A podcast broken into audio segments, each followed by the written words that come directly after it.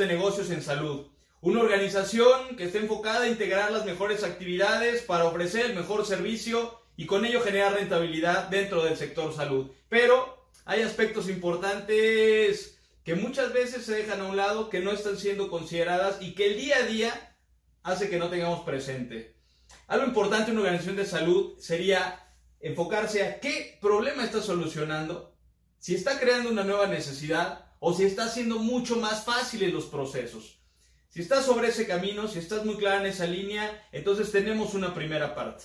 Segundo, tenemos que integrar cuáles son las habilidades y cuál es la capacidad que tiene tu negocio. ¿Qué es lo que está ofreciendo? ¿Cuáles son tus diferenciadores? ¿Cuál es el valor superior que estás ofreciendo? Tus productos o servicios están generados a través de una línea, de una filosofía de calidad, de seguridad del paciente, estamos del otro lado. Tenemos, estamos juntando la segunda parte. ¿Qué es lo que sucede? No puedes dedicarte a negocio en salud si descuidas al paciente, si descuidas el entorno del, usuario principal, de a quien estás brindando la atención o para quien tú estás fabricando un dispositivo médico o para los laboratorios farmacéuticos que se están enfocando en ese tema. Por eso hay mucho de tema de farmacovigilancia, porque están buscando garantizar la seguridad de un producto que va dirigido al ser humano, que va dirigido a un paciente.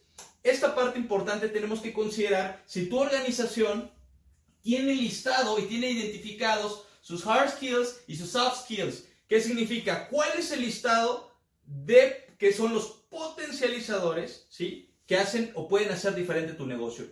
Si tus habilidades más fuertes, o, en este caso, todas aquellas que están centradas hacia el liderazgo, hacia la gestión efectiva, hacia un manejo de inteligencia de negocios, hacia el manejo de la tecnología, ya, ya sea para optimizar, para facilitar o para hacer mucho más controlar los procesos, estás muy bien. Los soft skills tendrán que estar centrados hacia un manejo de inteligencia emocional, de una integración de grupos a equipos de trabajo y de equipos de trabajo a equipos de alto desempeño.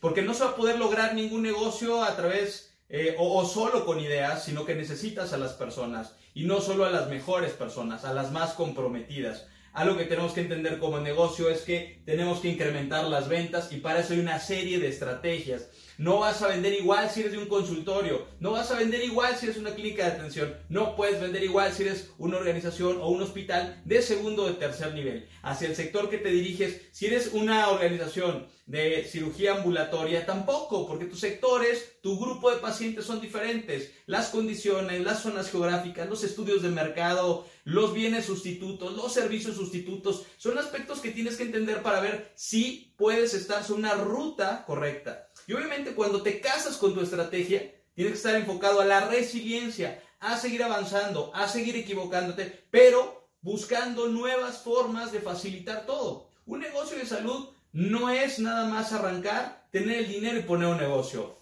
Se necesita visión, se necesita planeación estratégica, se necesita diseño de presupuesto, se necesita hacer un análisis estratégico para entender el mercado.